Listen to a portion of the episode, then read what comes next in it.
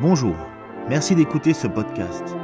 Nous sommes l'église évangélique baptiste La Bonne Nouvelle située à Dijon, au 8B rue Jules Viol. Nous serions heureux de vous y rencontrer un jour et nous vous souhaitons une bonne écoute. Ça va? Je suis pas en grande forme, je vous le dis d'emblée. Je suis un peu déçu de pas mal de choses ces derniers temps, mais je veux revenir toujours à l'origine de ma foi, à l'origine de ce qui est pour nous, chacun d'entre nous, le plus important. Il y a des choses dans la vie que l'on sait et que l'on applique.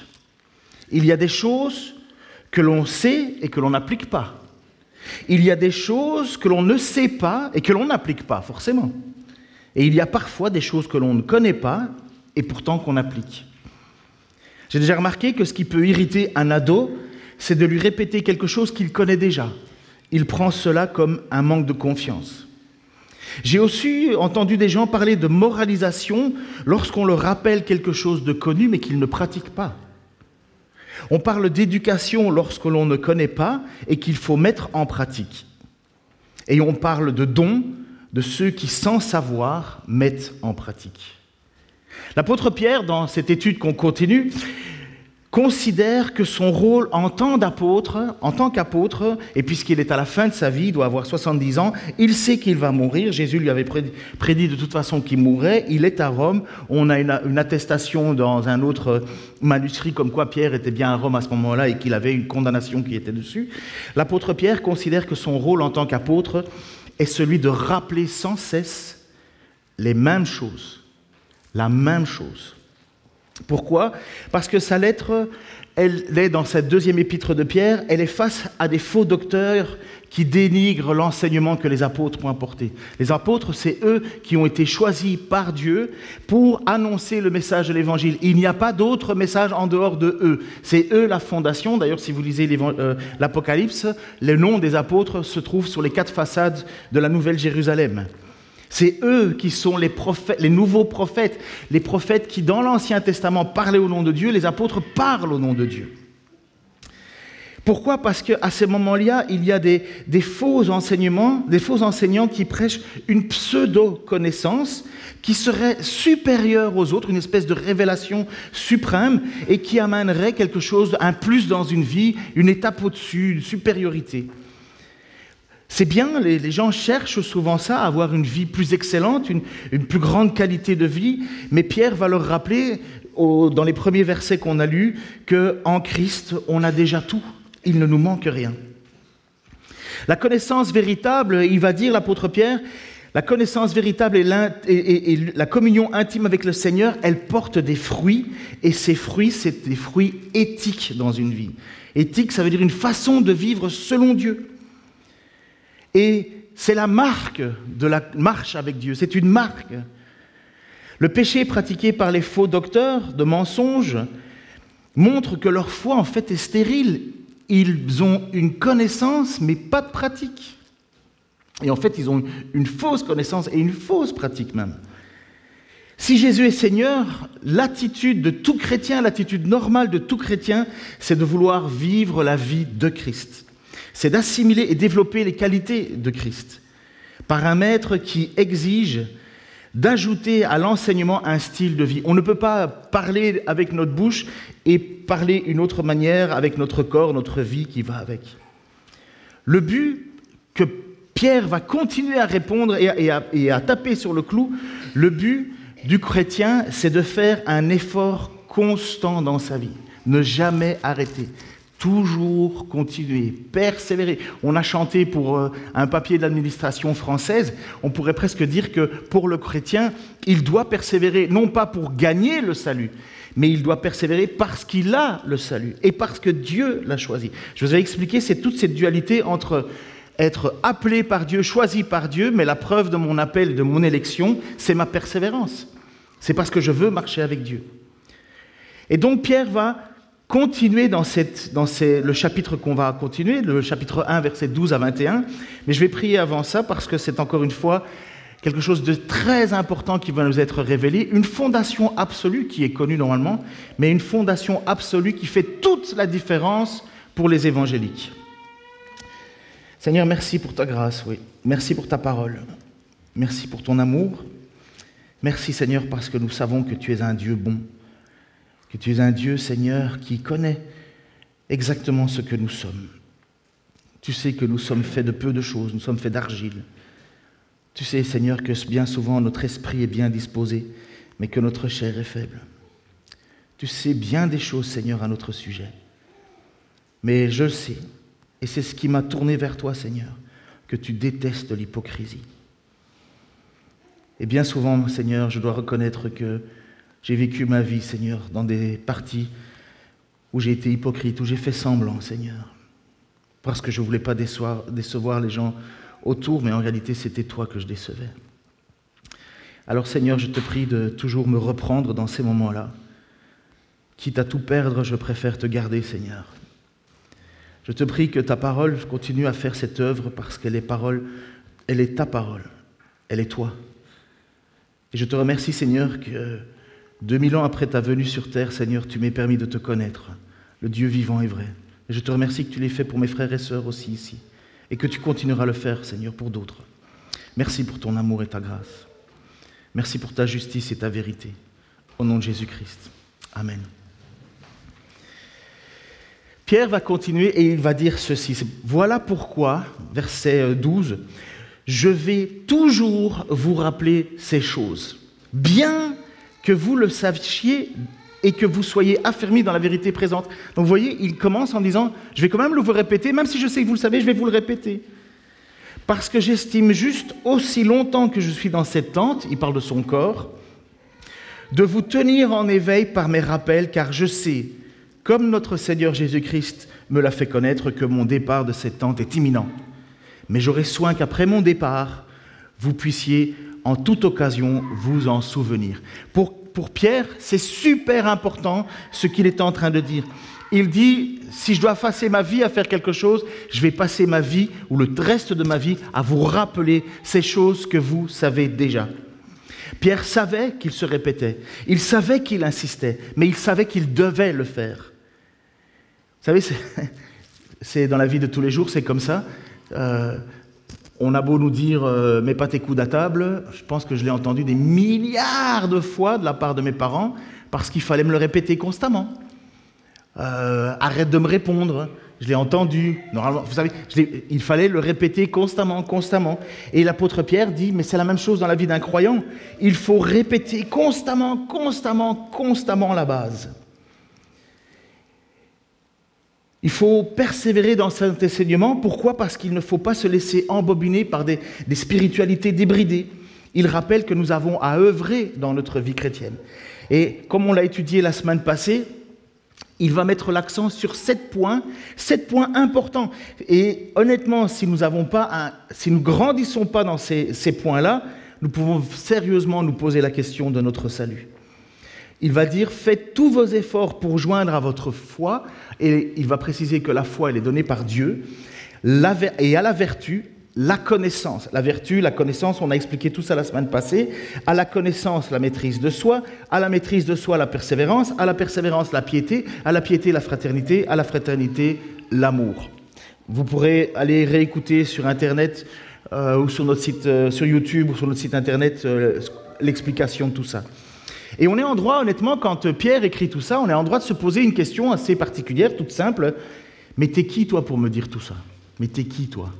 Pourquoi est-ce que je devrais te croire? Pourquoi est-ce que je devrais, croire que c'est toi que je dois écouter? Puisque quand il écrit une lettre, il écrit à des gens qui n'ont jamais vu Pierre finalement. Et pourquoi est-ce qu'il aurait une autorité particulière à dire ces choses-là? Parce qu'il dit des choses qui sont quand même assez fortes. Hein. Il va dire que s'il y a quelqu'un qui manque de ces choses-là, c'est un myope, un aveugle, et qui a oublié qu'il fut purifié autrefois. Il est en train de dire, si vous n'avez pas ça, vous n'êtes pas sauvé. C'est rude, hein c'est rude parce qu'il y en a beaucoup qui pensent qu'on est sauvé uniquement par les œuvres, ce qui est vrai. Euh, par, la, foi, pardon. Ce qui est vrai, on est sauvé par la foi, parce qu'on reconnaît Jésus-Christ comme étant Seigneur et Sauveur, et que lui peut accomplir ce que moi je ne sais pas faire. Mais si on se limite à ça, on n'est pas plus avancé, je dirais, que les, les démons. Les démons qui, parce que Jacques va dire, tu crois que Dieu existe, très bien, les démons le font aussi, mais eux, ils tremblent, parce qu'ils savent qu'il y a une conséquence. Et donc, l'apôtre Pierre, eh ben, il, vient un peu à l'encontre d'une théologie qui s'est immiscée dans nos milieux évangéliques et est très fort. C'est que comme on, a fait la guerre, et une juste guerre, contre le, salut par les œuvres, où il fallait faire des œuvres, des œuvres, des œuvres pour mériter le salut, mais finalement, en fait, on était, on était pris dans un système de culpabilité perpétuelle. Et c'est là où on a rappelé, non, c'est par la foi qu'on est sauvé. Et l'apôtre Paul va le dire, c'est par la foi et non par les œuvres qu'on est sauvé. Et puis, malheureusement, comme toujours, et il y en a qui se disent, ben, ben moi je suis sauvé, de toute façon, moi je crois en Dieu, je suis sauvé. Et puis ces faux enseignants disaient, mais vous êtes sauvé, c'est vrai, et donc, mais vous pouvez vivre votre vie comme vous voulez, parce que de toute façon, votre corps va être brûlé, et c'est votre âme qui va être sauvée. Donc vous pouvez faire ce que vous voulez. Vous pouvez vivre comme vous voulez, fréquenter qui vous voulez, vivre avec des mœurs débridées comme vous voulez. Et finalement, c'était cet enseignement qui était en train de rentrer dans l'Église. Et c'est pour ça que Pierre dit non, non, non, non, non, non, quand on est sauvé, voilà les sept points qui doivent grandir. C'est les sept points qui doivent avancer. C'est étonnant que dans nos milieux évangéliques, on considère que maintenant que le concubinage, c'est pas grave. On vit ensemble avant de se marier, euh, aucun problème. Euh, amen, Dieu béni. Jamais de la vie, jamais, jamais, jamais de la vie. Mais c'est rentré dans les mœurs. Pourquoi? Parce qu'on dit ah ouais mais ça fait un peu vieux jeu de dire cela. Vous, vous êtes rétrograde de penser comme ça. D'accord, mais prends tes responsabilités. En attendant, c'est un, manque criant d'obéissance à Dieu que de vivre, de vivre comme cela. Pourquoi? Parce que nous ne vivons pas selon les règles du monde dans lequel nous, nous sommes, nous vivons selon la volonté de Dieu. Et nous avons été rachetés d'une vie de débauche pour vivre dans la lumière, et ce n'est pas pour dire que nous vivons dans la lumière par, notre bouche, qui, est suffisant, nous devons manifester les fruits. Alors, on tombe, il y a des chutes, ça arrive de chuter, mais ça ne doit pas être notre style de vie. La chute, c'est l'occasion pour nous de nous repentir, de revenir à Christ, et comme il est dit, il est juste et fidèle pour nous pardonner. Mais il y a une différence, et vous, je vous l'avais déjà dit, hein, je pense, entre un péché rémanent et un péché immanent. Un péché immanent, c'est de dire ah ben de toute façon je suis sauvé, je vis ma vie comme je veux, je pêche comme je veux, j'ai envie de pécher, je pêche.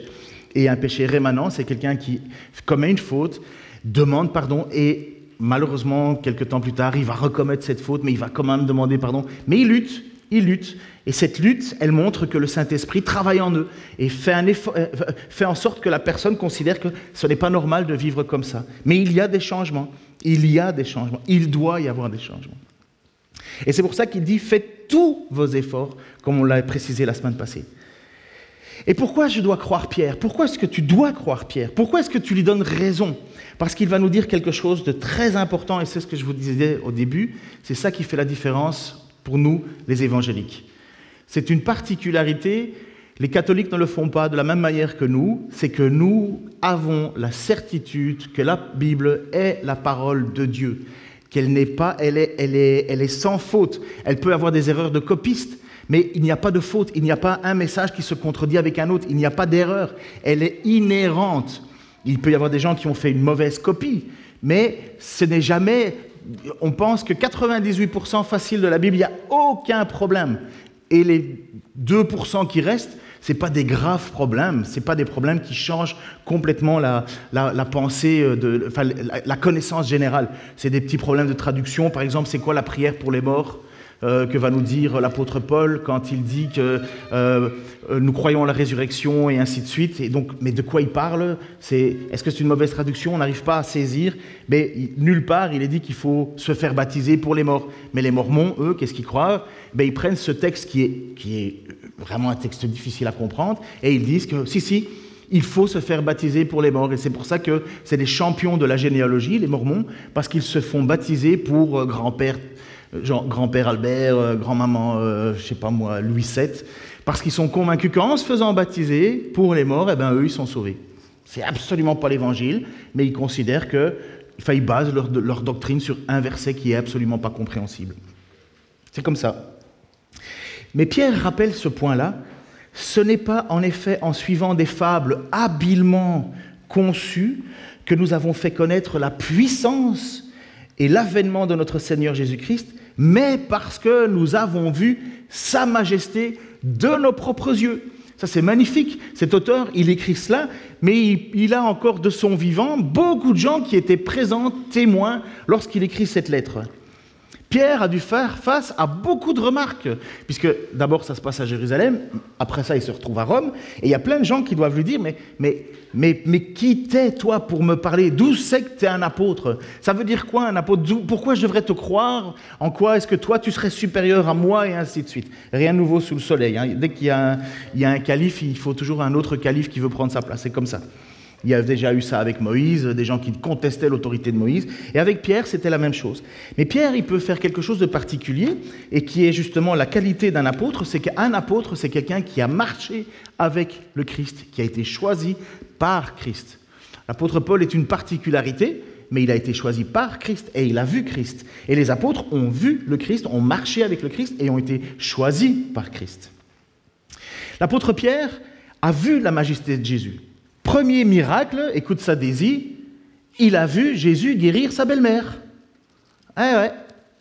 Pierre, la, belle-mère de Pierre était malade, Jésus est rentré dans la maison et il a guéri la, belle-mère de, Pierre. Donc, il a déjà vu ce petit miracle, mais c'était quand même déjà un énorme miracle. Il a vu ressusciter des morts. Pierre était là lorsque Lazare est sorti de, la tombe. Pierre l'a vu. Il ne peut, il peut pas le nier, il était là. Il a vu calmer une tempête. Il était dans le bateau, Pierre, euh, quand il y avait la tempête. Il disait On va mourir, on va mourir. Et puis à un certain moment, Jésus se lève et il, crie au vent et à la, mer de se calmer. Et là, tout le monde est surpris en disant Mais qui c'est? Il était là. Il a vu la splendeur, il a vu cette puissance et l'avènement de Seigneur Jésus-Christ. Il a vu des démons être chassés. Il a vu des démons sortir d'un homme. Enfin, on pense que le texte dit de deux hommes qui étaient dans, un cimetière et qui sont tombés dans des cochons. On parle de 3000 cochons. Hein. Je sais pas si. Enfin, 3000 cochons, c'est beaucoup de cochons. Et vous avez beaucoup de cochons qui courent, courent pour euh, se jeter dans un lac pour mourir. N'est pas un événement que vous oubliez, c'est quelque chose qui vous marque. Vous êtes là, on dit waouh Là, mais qui c'est cet homme pour que. Waouh, ça se passe comme ça. Déjà, essayer de faire obéir un petit chien, c'est déjà pas compliqué, pas facile. Mais. Euh, et pourtant, Pierre est là. Pierre a vu Jésus marcher sur l'eau. Il a eu peur. Et ils ont tous eu peur en se disant, mais c'est un fantôme, mais Pierre a vu Jésus. Mieux que ça, Pierre a même marché sur l'eau lui-même. Et il l'a fait, il peut, il peut le dire. Écoutez, quelqu'un vous dit un jour, euh, moi j'ai marché sur l'eau, qu'est-ce que vous lui dites? Eh, ça va. Hein. Comme, on dit en Belgique, arrête de stouffer, hein, tu es un stouffereur. Ça veut dire que tu racontes des histoires, des blagues, tu, en rajoutes.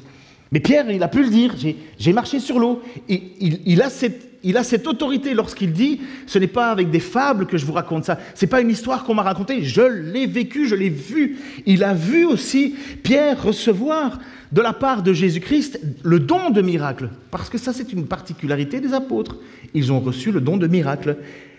Pierre a vu Ananias et Zaphira, vous savez ceux qui ont menti sur le prix du champ, mourir à ses pieds. Enlève un tout petit peu de gain, s'il te plaît, parce qu'il y a de l'écho. Il, ils ont vu, il a vu ces deux personnes mourir devant lui comme ça, bam, parce qu'ils avaient menti sur le montant qu'ils voulaient donner à l'Église. Il a vu aussi guérir de nombreux malades. Pierre avait déjà vu Jésus guérir un aveugle, mais là, Pierre lui aussi guérit des malades. Vous vous souvenez, il monte au temple et il y a un homme qui est là, paralysé depuis longtemps, et il demande quelque chose. Et Pierre dit, je n'ai ni or ni argent, mais ce que j'ai, je te le donne. Au nom du Christ, lève-toi et marche. Et le, le gars se lève et commence à marcher. L'apôtre Pierre a reçu ce don-là. Et l'apôtre Pierre a ressuscité aussi une personne. Vous connaissez son nom? Dorcas. Une femme qui était très admirée, très appréciée parce qu'elle faisait beaucoup de couture, beaucoup de choses. Elle était vraiment au service des autres. Et à un certain moment, les gens pleurent cette femme en disant oh, mais elle est partie trop vite. Et Pierre a même reçu ce don de, de ressusciter Dorcas. C'est pas tout le monde qui a ça. C'est pas tout le monde qui peut dire ce que je vous écris. Je sais de quoi elle se parle parce que je l'ai vu de moi-même, je l'ai vu de mes yeux. Et si je vous dis que le Messie, c'est le Messie, c'est Jésus-Christ, c'est parce que je le sais. Mais Pierre nous dit ça, mais ce n'est pas encore le plus solide pour lui. Parce qu'il a eu quelque chose, Pierre, de différent encore de, beaucoup d'autres. Il était avec Jean, Pierre et Jean, ils étaient sur une montagne, et sur cette montagne, ils sont montés, et qu'est-ce qu'il y a eu? Il y a eu la transfiguration de Jésus. Tu peux mettre le texte suivant car il a reçu honneur et gloire de Dieu le Père quand la gloire pleine de majesté lui fait entendre cette voix, celui-ci est mon fils bien-aimé, objet de mon affection. Nous avons entendu cette voix venant du ciel lorsque nous étions avec lui sur la sainte montagne. Ce moment-là est un moment unique. Pourquoi? Il y a Moïse qui est présent. Moïse est mort depuis longtemps. Hein. Moïse est là. Ça veut dire que on est bien vivant après la mort quand on appartient à Christ. Il y a Élie qui est là. Élie, c'est pas un petit bonhomme. Hein. Élie, c'est le plus grand de tous les prophètes. Et si vous savez, Élie est encore attendu par le peuple juif parce que comme Élie est monté au ciel sans mourir, euh, les, Juifs, lorsqu'ils font des repas, il y a une place vide pour Élie parce qu'ils attendent, ils pensent qu'Élie va revenir. Ils, se posaient même la question si Jean-Baptiste n'était pas Élie. Et Jésus a dit, si, si, Élie, c'était Jean-Baptiste. Mais vous voyez, Élie, c'est, un, un, monstre dans la culture juive. Moïse, c'est un monstre dans la culture juive. Et ces deux personnages représentent deux choses importantes. Moïse, c'est la loi, et Élie, c'est les prophètes.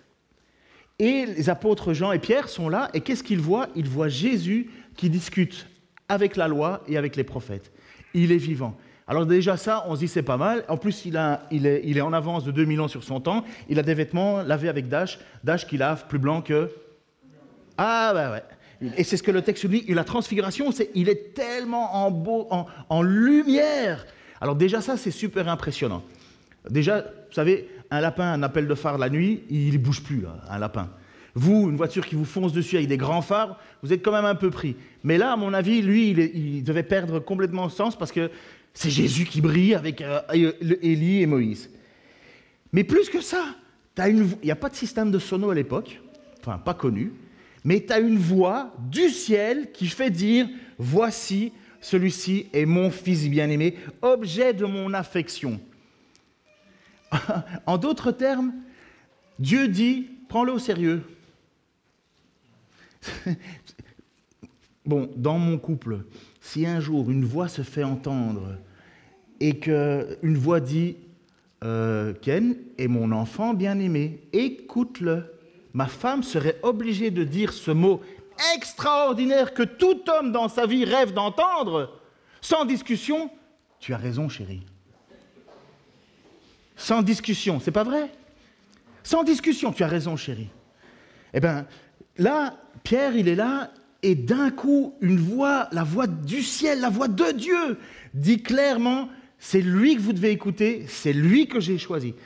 Alors, à votre avis, est-ce que ça suffirait pour Pierre de dire, voilà, ce que je suis en train de vous raconter, ce n'est pas des histoires habilement euh, fabriquées, c'est, ce que je vous dis, c'est que je le sais que c'est vrai, et je sais que Jésus-Christ est le Messie, que c'est lui qu'il faut écouter, parce que, suprême des suprêmes, j'ai entendu Dieu le dire. Bon, moi je trouve que ça met quand même une sérieuse autorité.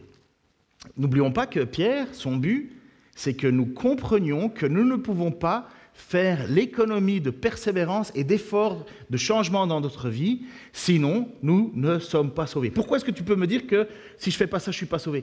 Parce que Pierre va dire "Eh, moi je sais ce que je parle, je sais de quoi je parle. J'ai été enseigné par le Christ, j'ai vu le Christ, j'étais avec le Christ. Je sais ce qu'il a dit et je sais ce qu'il dira encore, je sais ce qu'il va faire encore."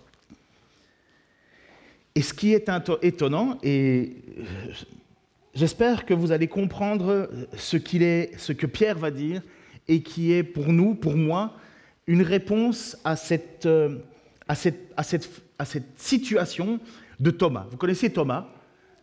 Thomas aurait dû être le nom de mon petit-fils, mais dans sa grâce suprême, Michael a choisi Ézéchiel, mais moi j'étais en train de pousser en disant Alors comment il va Thomas? Il naît quand Thomas? Je, je, faisais un petit peu mon lobbying là. Mais ils ont tenu bon. Ce sera le prochain. et donc, euh, et donc le, pourquoi j'étais où? Hein? Thomas, voilà, voilà, voilà, voilà. Merci, chérie. Ah, voilà, Donc, Thomas, à un certain moment, il va, il, va, il va avoir ce doute envers Jésus-Christ. Les apôtres ont vu Jésus ressuscité. Bon, c'est pas tous les jours qu'il y a quelqu'un qui est ressuscité. Mais il entend que Jésus est ressuscité, mais lui, comme il ne l'a pas vu, il ne le croit pas. Il dit, moi, si je mets pas ma main dans, dans, ces, trous, dans son côté, moi, je ne le crois pas. Jésus, huit jours après, apparaît. On va changer les images, hein, je vais prendre le... Il va dire ceci. Huit jours après, le disciple de Jésus était de nouveau dans la maison et Thomas avec eux. Jésus vint, les portes étant fermées, et debout au milieu d'eux, il leur dit, que la paix soit avec vous. Puis il dit à Thomas, avance ici ton doigt, regarde mes mains, avance aussi ta main et mets-la dans mon côté. Ne sois pas incrédule, ça veut dire arrête de ne pas croire, mais crois. Thomas lui répondit, mon Seigneur et mon Dieu. Jésus lui dit, parce que tu m'as vu, tu as cru. Heureux ceux qui n'ont pas vu et croient et qui ont cru. Jésus a fait encore en présence de ses disciples beaucoup d'autres miracles qui ne sont pas écrits dans ce livre. Comment se fait-il que Jésus dit à Thomas que ceux qui ne verront pas seront plus heureux que lui Moi, honnêtement, ça me pose un problème parce que dans ma vie de tous les jours, il y a des moments où je doute, où je suis un peu abattu, cassé, et je dis dans mes prières, Seigneur, montre-moi, montre-moi quelque chose, montre-moi un, petit miracle, quelque chose qui, qui me redonne un peu d'espoir, de, de, boost, qui, qui, prouve que je ne suis pas débile, que je ne suis pas fou, que j'ai pas... Aide-moi. Peut-être pas vous, mais moi, ça m'arrive souvent de demander à Dieu cela. Mais Jésus dit à Thomas, toi, tu, es, euh, tu, tu crois parce que tu as vu, mais si tu ne me vois pas, si tu ne m'avais pas vu et que tu avais cru, tu serais encore plus heureux. Je vais revenir alors à mon Pierre, qui dit qu'il a vu Jésus, qu'il l'a vu faire des miracles, qu'il l'a vu, qu'il a même entendu la voix de Dieu. Mais Pierre, aussi surprenant, va nous dire quelque chose qui est étonnant. Il va nous dire que ça, c'est rien comparativement, tu peux mettre l'image avant, avant tout, oui c'est ça, euh, euh, non, c'est juste avant. C'est euh, verset 1 à 19. 1,19. Bon, si tu l'as pas Ah bon, j'ai oublié de le. Oui, non, mais c'est pas ça la parole. Écoutez, je me suis trompé dans mon PowerPoint. Et nous tenons pour d'autant plus certains et d'autant plus certaine la parole prophétique. Donc il vient de dire, voilà, nous étions là, nous avons entendu, nous étions sur la montagne, et il dit, voilà, c'est déjà pas mal. Mais Pierre va faire quelque chose qui est, qui est différent. Si tu arrives à, à retrouver le texte, ce serait génial. Mais il va dire quelque chose, il dit, qu'il y a quelque chose de plus sûr et de plus certain que ce que j'ai vu et entendu. C'est la parole. C'est la parole. Il va dire ça, ça a plus de poids que ce que moi j'ai vu. Il est en train de nous dire quelque chose que nous n'avons pas l'habitude, pas plus que Thomas, c'est qu'il faut avoir plus confiance dans ce qui est écrit que dans ce que l'on ressent. Il faut avoir plus confiance dans ce que l'on a reçu comme enseignement que de ce que l'on a vécu personnellement. On fait souvent comme cela l'idée de dire oui mais je base ma vie sur mon témoignage. Dieu a fait ceci, Dieu a fait cela. C'est très bien, mais c'est pas hyper solide pour Pierre. Ça l'est parce que c'est pas inauthentique. Mais pour Pierre, le plus solide pour baser sa foi, c'est quoi? Et nous tenons pour d'autant plus certaine la parole prophétique à laquelle vous faites bien de prêter attention, comme à une lampe qui brille dans un lieu obscur jusqu'à ce que le jour commence à poindre et que l'étoile du matin se lève. Qu'est-ce qu'il vient de dire? Il dit, vous pouvez vivre des choses, j'ai vécu des choses, mais il y a quelque chose de plus important que ce que j'ai vécu personnellement. Il y a la parole, il y a les écrits, et nous tenons pour d'autant plus certains. Pourtant, moi, une voix qui crie du ciel, voici euh, mon, mon, enfant, mon, fils bien-aimé, mettez-lui en... Moi, allez, avec ça, moi, j'ai mon compte. Eh bien, pour Pierre, il dit, ça, c'est pas le plus important. Le plus important, c'est ce qu'ont dit les prophètes, donc la parole, la Bible. Pierre, qui pourtant fait des expériences fortes, va considérer que le plus important, c'est la parole. Et voilà pourquoi Jésus va dire à Thomas, tu es heureux parce que tu crois parce que tu as vu, mais heureux ceux qui croient sans avoir vu. Pourquoi? Parce qu'ils placent leur foi dans les prophètes, prophètes qui ont annoncé le Messie. Prophète, Ésaïe 53, lisez. Et dans, toute la parole, à chaque fois, le texte disait, et Jésus accomplit ceci, ou Jésus fit ceci, afin que la prophétie se réalise, afin que ceci se réalise. Verset Pierre 1, 1 20 à 21, et il va dire, pourquoi est-ce que c'est plus solide que mon expérience, que mon vécu? Avant tout, sachez qu'aucune prophétie de l'Écriture ne peut être l'objet d'interprétation particulière. Ce n'est car ce n'est nullement par une volonté humaine qu'une prophétie a jamais été présentée, mais c'est poussé par le Saint-Esprit que des hommes ont parlé de la part de Dieu. Donc il vient de dire que le plus certain, ce n'est pas mon expérience, voilà ce qu'il dire. Pierre va dire le plus certain, ce n'est pas mon expérience, le plus certain, c'est la parole. Pourquoi? Parce que toute prophétie, quand il est dit, ne, peut être l'objet d'une interprétation particulière, ça parle du prophète. ce pas les prophètes qui se sont mis à philosopher, à réfléchir, à, penser à un système religieux. Il, il ne s'agit pas d'une illumination personnelle, mais c'est le Saint-Esprit qui a utilisé ces hommes pour se révéler. Je vais vous montrer dans l'Écriture quelques petits exemples de la manière dont le Saint-Esprit agit. Nous avons premièrement l'histoire de Balaam et Balak. Qui se souvient plus ou moins de l'histoire de Balaam et Balak? Alors, Balaam est un, euh, Balak est un roi qui veut maudire le peuple d'Israël. Balaam est un prophète, mauvais prophète, un méchant même, mais qui se fait payer par Balak pour monter sur une montagne et pour maudire le peuple. Donc il monte, puisque voilà, le Balak dit, mais moi il faut que je prenne un, puissant prophète pour, pour qu'il maudisse le peuple. Au moment où Balaam veut commencer à parler, il maudit pas le peuple, il le bénit. Et Balak il dit Oh, je t'ai payé, là, qu'est-ce que tu Pourquoi tu le bénis? Une deuxième fois, il recommence et il rebénit le peuple. Et Balaam lui répond Je ne peux pas dire autre chose que ce que Dieu me met dans la bouche. Donc, Balak, il, était prêt à payer, il a payé une somme pour que le, prophète parle contre le peuple, mais Dieu a fait en sorte que le prophète dise, tout en voulant maudire, il bénissait. Dieu avait pris le contrôle de cet homme, mais il n'y avait pas de, transe, il n'y avait pas de choses extraordinaires. Mais voilà, Dieu avait pris contrôle de cet homme-là. Écoutez une autre histoire. Donc la manière dont Dieu se permet rentrer dans nos vies pour diriger les choses.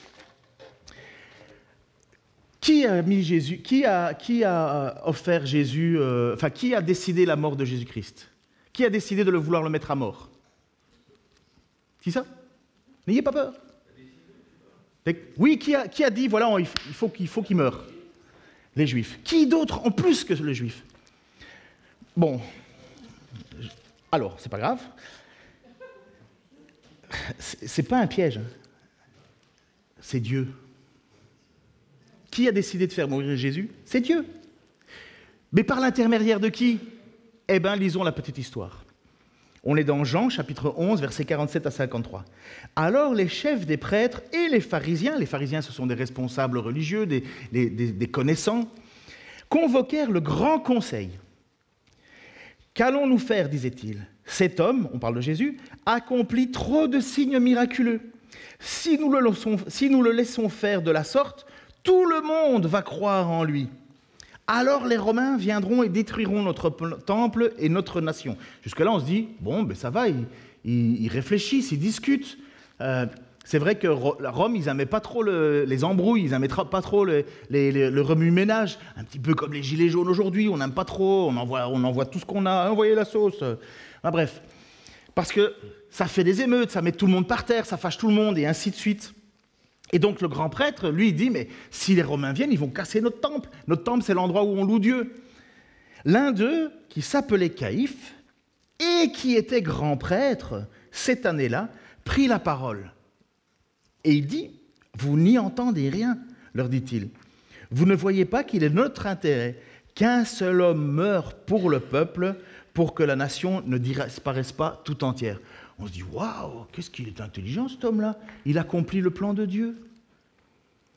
Et vous, euh, pardon, euh, or, ce qu'il disait ne venait pas de lui, mais il était grand prêtre cette année-là, et c'est en cette qualité qu'il déclara, sous l'inspiration de Dieu, qu'il fallait que Jésus meure pour son peuple.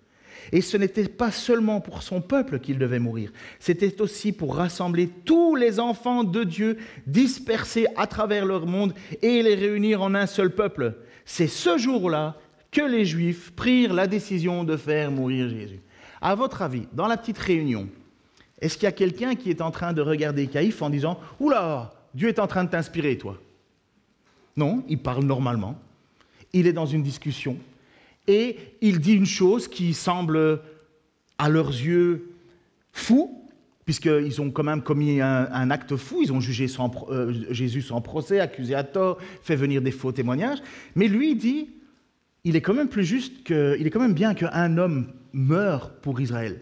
Et c'est plus que ça, c'est qu'un homme meurt pour rassembler tous les enfants de Dieu, tous ceux qui croient en Dieu, placent leur espérance en Dieu, vont, vont par la mort de Jésus-Christ, trouver le moyen de salut. il est en train de dire une chose incroyable et il ne le sait même pas, il ne se rend même pas compte que c'est Dieu qui a pris la direction de sa vie, de ses paroles en ce moment. C'est sous l'esprit, mais comme il était grand prêtre, c'est sous l'inspiration de Dieu qu'il le déclara. Voilà comment Dieu utilise les prophètes la plupart du temps. Ils ne sont pas forcément en extase, euh, comme ça, en disant ah, on va danser, on va chanter, puis on va écrire. Non, c'est une vie qui semble tout à fait normale, mais Dieu, dans sa puissance, prend contrôle et il dit et il fait dire ce qu'il veut, comme il le veut, parce que Dieu est Dieu. Et Caïphe est loin d'être l'ami de Dieu. Ce n'est pas un homme qui révère Dieu, vraiment, c'est un faux, même Jésus va leur dire, vous avez comme père Satan, mais Dieu a pris contrôle. Dieu fait parler qui il veut, comme il veut. Voilà ce qu'est l'inspiration. Voilà pourquoi Pierre peut dire, vous pouvez avoir confiance dans l'écriture parce que c'est Dieu qui est à l'arrière. Il n'y a pas un seul euh, prophète qui a parlé de sa propre volonté. Ce n'est pas qu'ils ont inventé habilement des histoires, c'est Dieu qui a voulu communiquer quelque chose. Oui, j'ai vécu des expériences en tant que Pierre, mais c'est bien plus solide la parole que vous avez, la parole que Dieu a laissée. Quand Jésus s'est retrouvé avec euh, l'apôtre euh, Pierre, Pierre a fait une déclaration que personne n'avait dit avant lui. Ça se trouve dans Matthieu 16, 13, 17. Jésus se rendit dans la région de, de Césarée de Philippe et il interrogea ses disciples. Que disent les gens, au sujet du Fils de l'homme? Donc à, mon sujet. Euh, qui est-il d'après eux? Et ils répondirent, pour les uns, c'est Jean-Baptiste. Donc euh, certains pensent que toi, Jésus, tu es Jean-Baptiste. Pour d'autres, ben, on pense que tu es Élie. Et pour d'autres encore, Jérémie ou un autre prophète. Et vous, leur demanda-t-il, donc Jésus, et il demande ça à ses apôtres. Qui dites-vous que je suis? Simon-Pierre lui répondit, Tu es le Messie, le Fils du Dieu vivant. Eh, c'est pas une petite euh, révélation, là, c'est pouf. Le Messie, ça fait longtemps que le peuple attend. Hein. et qu'est-ce que dit Jésus? Tu es heureux, Simon, fils de Jonas, car ce n'est pas de toi-même que tu as trouvé cela, mais c'est mon Père céleste qui te l'a révélé. Vous oubliez, juste après, Pierre va faire une grande bêtise. Hein, quand Jésus va dire Moi, je vais aller à Jérusalem et je vais faire mourir. Euh, et il dit Non, certainement pas. Et Jésus va lui dire Arrière de moi, Satan. Et bien voilà. Encore une façon dont on voit que Dieu intervient et fait dire à des personnes des choses qui nous, dépassent. Mais Dieu a pris contrôle, Dieu a suscité. Ce n'est pas contre la volonté de cet homme, ce n'est pas contre la volonté de Caïphe, ce n'est pas contre la volonté de Pierre, ce n'est pas mais c'est dans, une suite presque logique. Dieu a utilisé ces hommes-là et a parlé. C'est pourquoi Timothée va être encouragé par l'apôtre Paul lorsqu'il va lui dire ceci. Toi, donc de Timothée 3, 14, 16, toi, reste attaché à ce que tu as appris et qui est l'objet de ta foi. Tu sais de qui tu l'as appris. Depuis ton enfance, tu connais les écritures sacrées ils peuvent te donner la sagesse en vue du salut par la foi en Jésus-Christ. Et il va dire ceci, toute écriture est inspirée de Dieu et utile pour enseigner, pour convaincre, pour redresser, pour éduquer dans la justice, afin que l'homme de Dieu soit adapté et préparé à toute œuvre bonne. Pourquoi est-ce qu'il lui dit toute écriture est inspirée de Dieu? Parce que Dieu a utilisé des auteurs qui ont décidé, poussés par Dieu, à écrire des choses. Ils écrivaient en étant conscients. Ils n'étaient pas dans une transe, ils n'étaient pas en train de... Ils écrivaient, mais Dieu était là. C'est comme si Dieu utilisait la plume, mais la personne n'en était même pas consciente, mais c'est Dieu qui parlait. Et c'est pourquoi Paul dit à Timothée, tu sais, tout ce que tu as appris par ton père, ta mère, enfin plutôt par ta mère et ta grand-mère, ben, c'est les écritures de Dieu. C'est Dieu qui a parlé. Et tu sais que ce que tu as reçu, c'est certain. Parce que ce que tu as reçu, c'est une écriture inspirée de Dieu et qui est utile pour enseigner, convaincre, redresser, éduquer. Et c'est pour ça qu'on ne le répétera jamais. Là, Paul écrit à un jeune Timothée, un jeune pasteur, qui se trouve à Éphèse, et il en a juste ras la casquette. Il en a marre. Il en a marre de voir une église qui fait tout et n'importe quoi. Il en a marre que les gens. Il, se bat contre des faux enseignements à l'extérieur et il se bat contre des gens à l'intérieur. Il passe son temps à se battre. Et Paul lui dit utilise toujours la parole. Tout le temps la parole. Tout le temps la parole. Souvent, je demande à, des gens, euh, et je leur dis et ça va, mes proches sont pas trop durs? Ils me disent ouais, tu as quand même un style un peu rentre dedans. Mais au moins, ce qu'on sait, c'est que tu prêches la parole. Moi, c'est ça le but. Je suis peut-être pas le gars le plus cool, parfois peut-être même un peu euh, ouais, dur, difficile, j'en sais rien, peu importe. Mais il y a une chose que je peux dire devant mon Dieu. Je prêche rien d'autre que la parole. Si ça ne vient pas de la parole, ce n'est pas inspiré de Dieu, ce n'est pas ce que l'on doit croire. Et si Paul va dire à un certain moment, attention de vous détourner d'un autre évangile, vous aurez cru en vain. On peut, on peut vivre une église, on peut, chanter des chants à la gloire de Dieu, mais Paul va dire, faites attention si ce que vous êtes en train de croire est véritablement l'évangile, parce que vous auriez pu faire tout ça en vain pour rien. Et c'est pour ça qu'on fait des études bibliques. C'est pour ça qu'il va y avoir ce, cours qui va être donné en septembre sur euh, euh, Acte 17, 11. Les Juifs de Béry qui vérifiaient que si tout ce qu'on leur enseignait était inscrit dans la parole. Parce que nous sommes minés dans le monde évangélique, minés par des gens qui parlent et qui ont le micro, les caméras, tout, mais ils ne savent pas de quoi ils parlent. Je les vois rarement citer l'Écriture. Je les entends parler de, de, de, de leurs expériences de, sagesse, qui n'est pas forcément tout le temps mauvaise, mais je ne les vois pas prêcher la parole. Je ne les vois pas revenir à la source avec l'autorité qu'il y a. Beaucoup disent vouloir entendre Dieu. Et John Piper, c'est un, prédicateur euh, américain très connu, on a pas mal de livres de lui ici. Beaucoup de gens disent qu'ils veulent entendre Dieu leur parler. Eh bien, John Piper, il dit simplement, ben, ouvre ta Bible et lis à haute voix. Tu vas entendre Dieu te parler. Et puis il y a un autre point que j'ai entendu récemment dans une prédication sur ce sujet-là par un pasteur, et ça m'a vraiment touché, même remis un peu en question, pas mal même. Et il m'a dit, il disait dans sa prière, c'était à la fin de sa prédication, très bonne prédication, vous pouvez l'écouter, Église Connexion, Jason Procopio, sur 2 Pierre 1, 12, 12 21, exactement ce qu'on prêche. Il prêche beaucoup mieux que moi, honnêtement, c'est vraiment un don à l'Église. Mais dans cette prière, ce pasteur demandait pardon à Dieu parce qu'il dit, comme la Bible est la parole de Dieu, je regrette de ne pas l'écouter suffisamment. Je regrette de la déposer sur mon étagère. Je regrette de ne la lire que quand j'en ai besoin. Je regrette de la dédaigner en faveur d'autre chose. Et il disait, pardonne-nous Seigneur de ne pas prendre ta parole au sérieux. Parce que pour l'apôtre Pierre, il y a l'expérience, des expériences qu'on ne pourra jamais vivre, mais le plus certain pour Pierre, c'est la parole des prophètes. C'est pourquoi je vous propose pour cet été, puisqu'on va commencer cet été, à ce que tous on lise au moins l'évangile de Luc pour cet été. Tous. J'ai mis une petite image.